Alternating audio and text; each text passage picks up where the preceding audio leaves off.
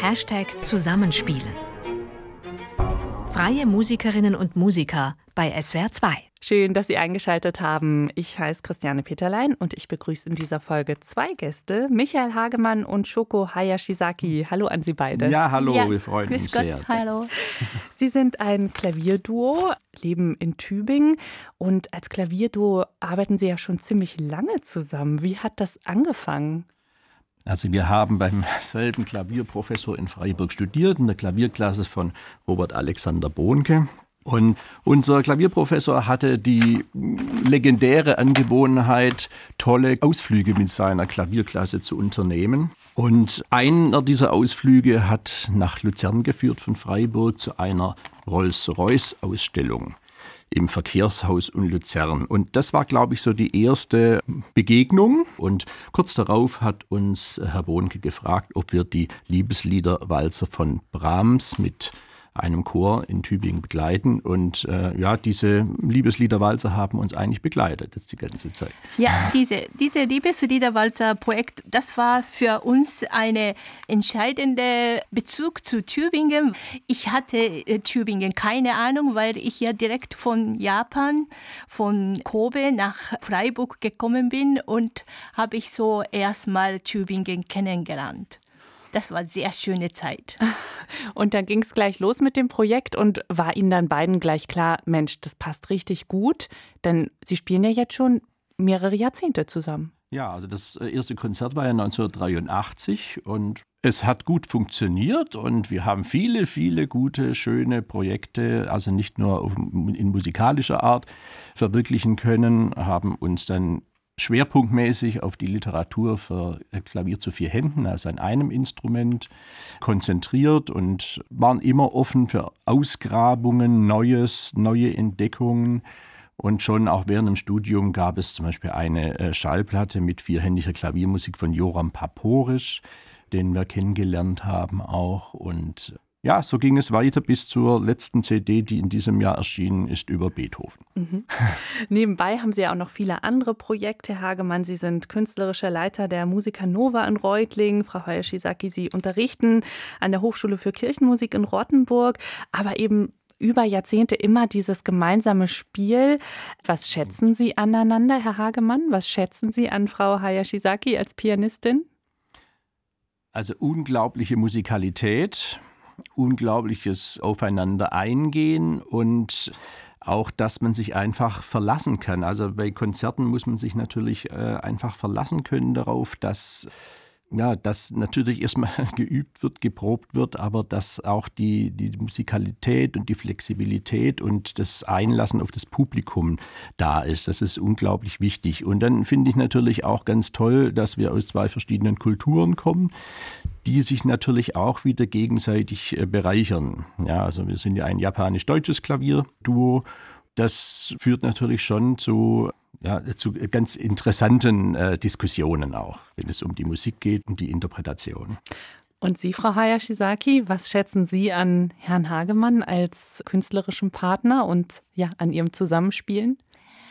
Was ich am Michael schätze, ist seine tolerant, dass es man erstmal alles einlässt, dass wir beim, zum Beispiel beim Proben, dass es man unterschiedliche Meinungen haben, dass man erstmal aufeinander präsentieren und dann, dann beide so denken. Natürlich, manchmal kommt auf den Punkt, dass wir nicht einigen können, da muss beide so lassen, damit dass es so einem Zusammenfinden kommen kann. Diesem Art und Weise, das ist sehr aufgeschlossen und dass man denkt, dass Musik eigentlich auch in dieser Art wachsen kann.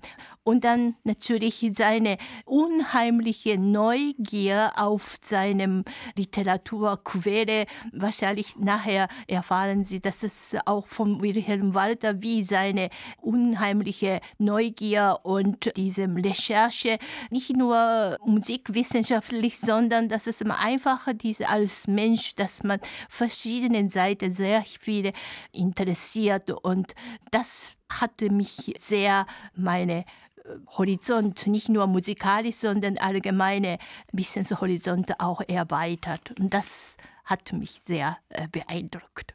Ja, Jetzt kam ein Name zur Sprache, Wilhelm Walter, ein Komponist, von dem Sie mehrere Werke eingespielt haben für Hashtag Zusammenspielen.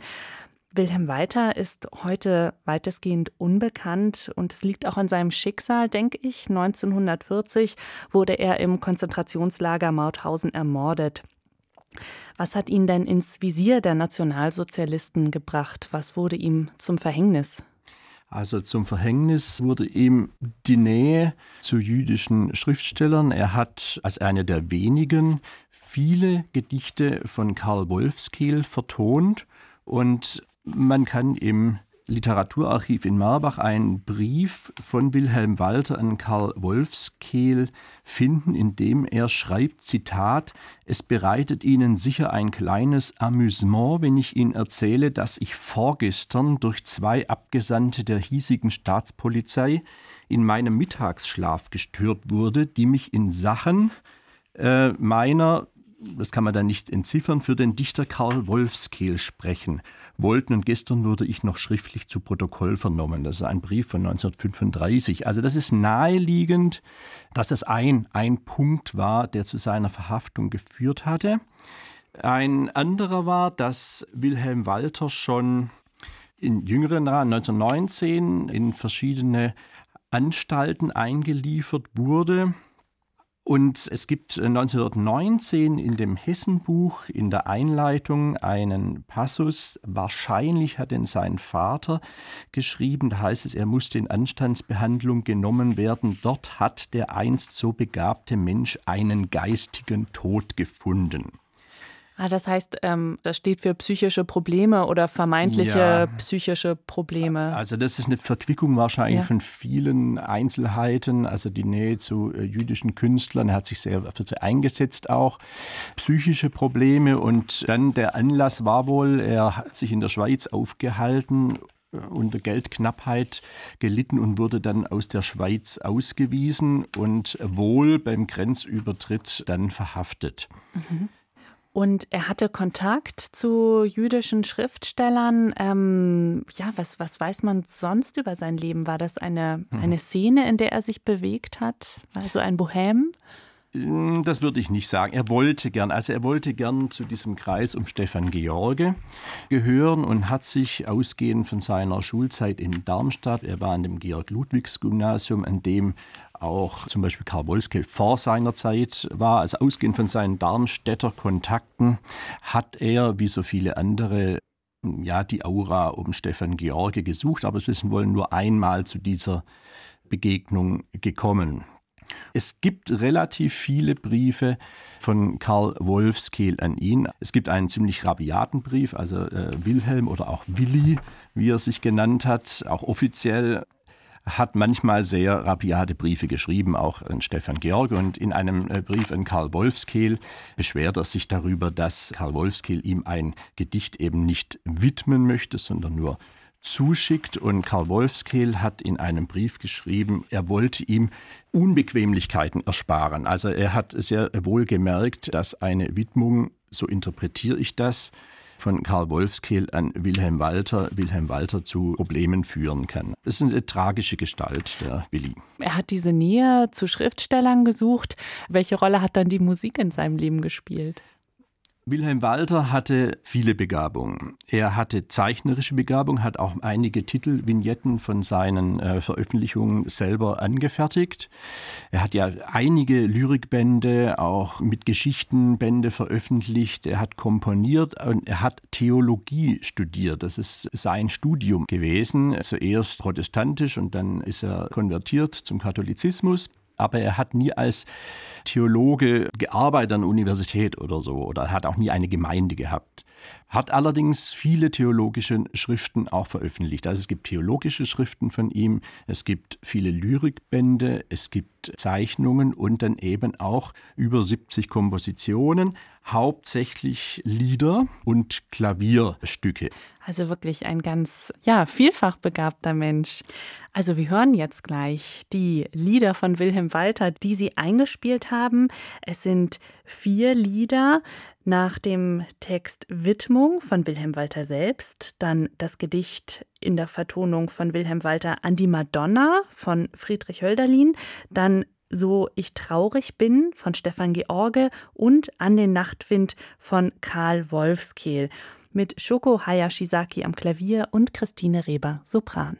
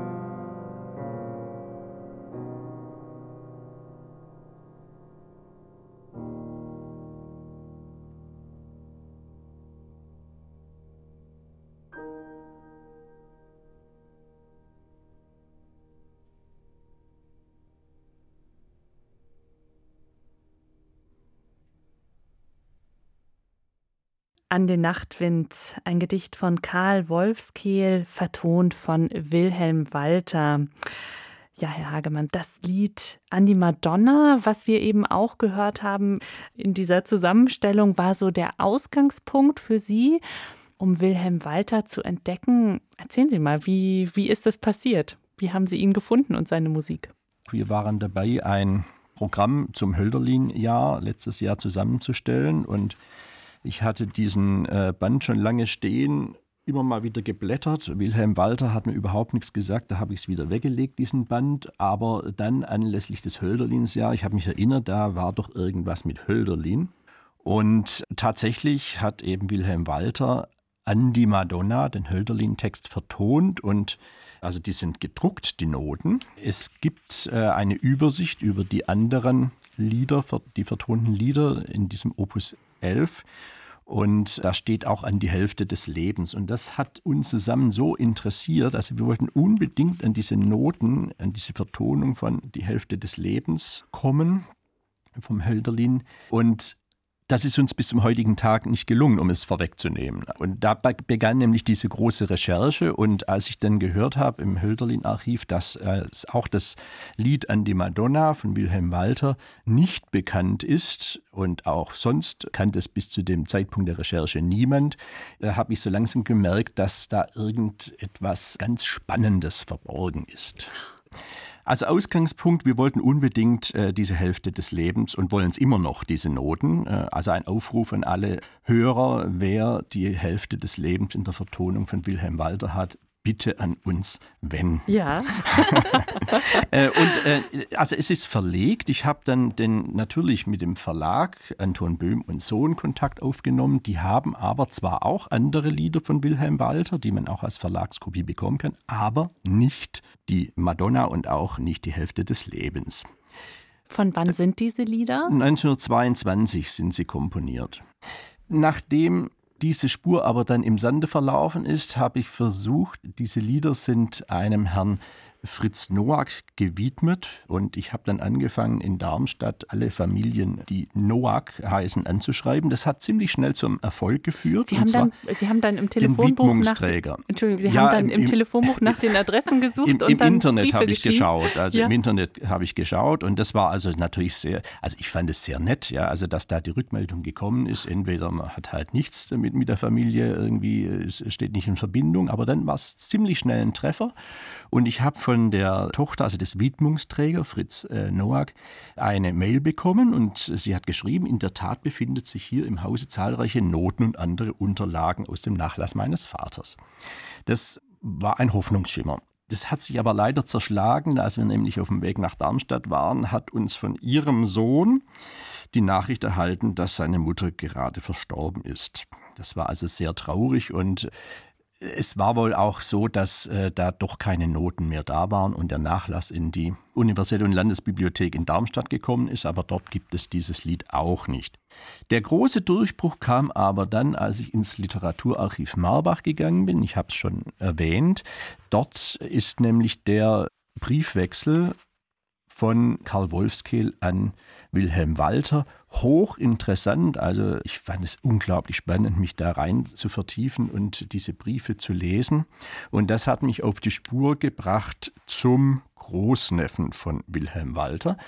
In dem Briefwechsel war nämlich eine Kopie eines Artikels von Karl Reinhard Volz und Karl Reinhard Volz hat alles ganz genau beschrieben. Also er wusste alles. Es ging da in diesem Bericht über Zudringlichkeiten von Wilhelm Walter an Stefan George. Wilhelm Walter hat nicht Stefan George ein Porträt, also von Stefan George, geschickt an Stefan George und hat ihn also, gebeten und um eine Unterschrift. Aha. Das äh, George-Archiv sieht ihn nur als Autogrammjäger, vor allem äh, den Wilhelm Walter.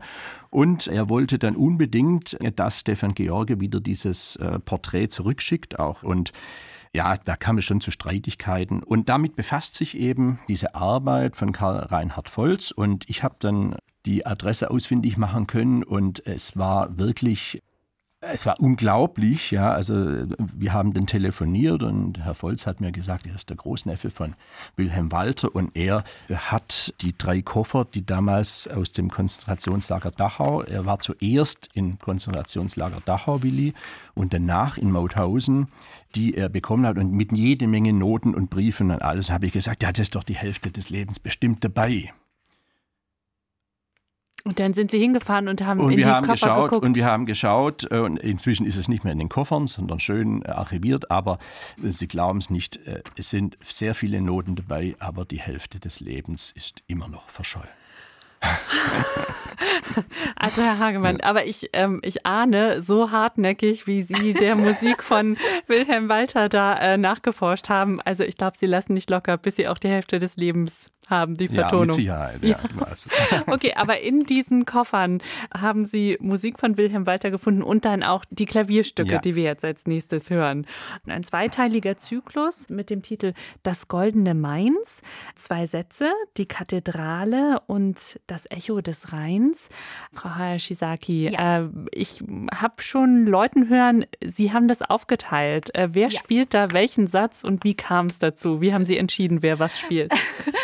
Also, wir haben diese Noten bekommen. Und dann haben wir das natürlich alles so, so gestöbert. Und ähm, habe ich dann gleich diese Echo des Lines, also meine, also diese Kathedrale habe ich dann gleich gedacht, das kann dich auch interessieren.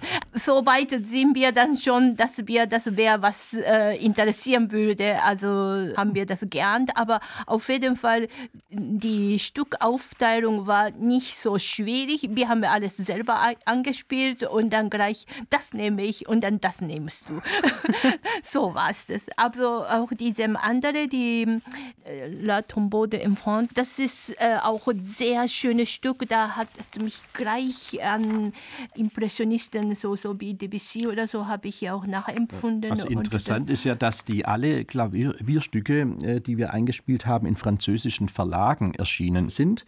In Paris und in verschiedenen verschiedenen französischen Verlagen. Und es ist bis jetzt nicht geklärt oder wir konnten es nicht klären, ob Wilhelm Walter in Paris einmal war und wie es dazu gekommen ist. Interessant ist nur, dass viele Titel an Debussy erinnern, äh, die er den Stücken gegeben hat. Also das ist schon seine Nähe irgendwie zur französischen Musik, warum auch immer, gegeben.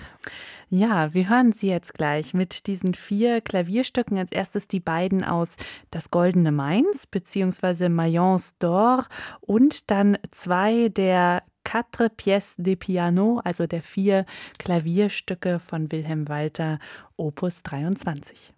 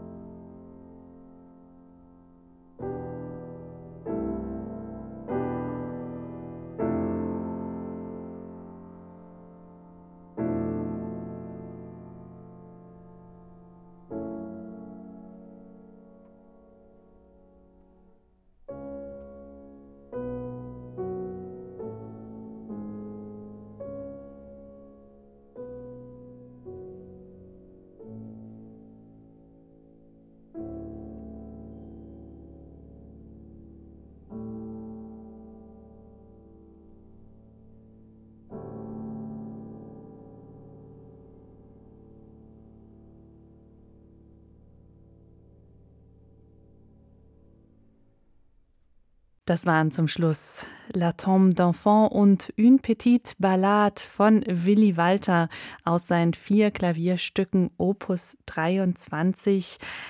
Herr Hagemann, Sie haben uns eben erzählt von Ihrer langen Reise auf der Suche nach der Musik von Wilhelm Walter. Wie sieht es denn da aktuell aus? Sind Sie noch auf den Spuren von Wilhelm Walter unterwegs? Also wir hatten ja im letzten Jahr auch Konzertprogramme ganz zu Wilhelm Walter geplant unter dem Titel Die verschollene Hälfte des Lebens. Und wir sind natürlich weiter daran. Die konnten leider nicht stattfinden, äh, die Konzerte. Unter anderem war im Juli in Grebenau, in seinem Geburtsort neben dem Taufstein, wo er getauft worden ist, ein Konzert geplant. Aber das, wie gesagt, oder im Evangelischen Stift in Tübingen auch. Aber es konnte keines der Konzerte stattfinden. Und wir sind natürlich dabei, das Konzertprogramm noch auszuweiten, noch interessanter zu gestalten und schauen uns da auch noch die anderen Werke von Wilhelm Walter an. Natürlich ist die Hälfte des Lebens immer noch der Baustein, der äh, letztendlich fehlt, der das Ganze aber natürlich auch irgendwo interessant macht. Also ich finde es unglaublich, dass etwas so verschollen äh, einfach unauffindbar sein kann, obwohl es gedruckt ist. Ja, ich denke immer, da, ist, da muss noch irgendetwas dahinter stecken. Warum ist, warum ist das so? Natürlich ist es auch so, dass also einfach dieses Schicksal von Wilhelm Walter äußerst bewegend ist also wir haben inzwischen zum Beispiel auch einen Text für die virtuelle Gedenkstätte in Mauthausen geschrieben. Es war ja gar nichts bekannt über Wilhelm Walter. Er wurde als äh, unter der Berufsbezeichnung Künstler eingeliefert, aber äh, sonst war nichts bekannt. Und ähm, da sind wir natürlich jetzt auch weiter am Recherchieren oder einfach auch ein bisschen da eine äh, Informationsarbeit zu leisten. Und wenn ich ihn einfach mal äh, nennen darf, ist also mit den Koffern, die ich schon erwähnt habe, da war eine Liste oder ein Brief dabei. Wir übersenden Ihnen also die überzähligen Effekten Ihres Sohnes. Und da ist dann aufgelistet, das ist also alles sehr, sehr traurig. Drei Koffer, ein Militärpass, ein Kuvert mit verschiedenen Papieren, sechs Unterhemden, zwei Knäuel Wolle, eine Brille, ein Nussknacker, ein Waschlappen, vier Federhalter, eine Anzahl Notenwerke und schriftstellerische Arbeiten und zwei Mützen. Das ist der Inhalt der Koffer, der aus Dachau damals nach Darmstadt äh, geschickt wurde. Ja, und dann wurde eben später Willi nach Mauthausen verlegt ins Konzentrationslager, dort wo er verstorben ist. Ein bewegendes Schicksal und eine wichtige Erinnerungsarbeit, die Sie leisten und ja, dabei uns mitnehmen auf eine ganz spannende musikalische Detektivarbeit. Und schöne Musik gibt es auch noch zu hören. Also vielen Dank, Herr Hagemann und Frau Hayashizaki, dass Sie heute hier waren und uns das alles ja. erzählt haben. Dankeschön. Und ich hoffe, Sie melden sich wieder, wenn die verschollene Hälfte des ja, Lebens aufgetaucht ist. Unbedingt. Das wäre schön. Ja, Dankeschön. Das war's mit Hashtag Zusammenspielen für heute. Die nächste Folge gibt's in zwei Wochen. Mein Name ist Christiane Peterlein. Machen Sie es gut. Ein Podcast von swr2.de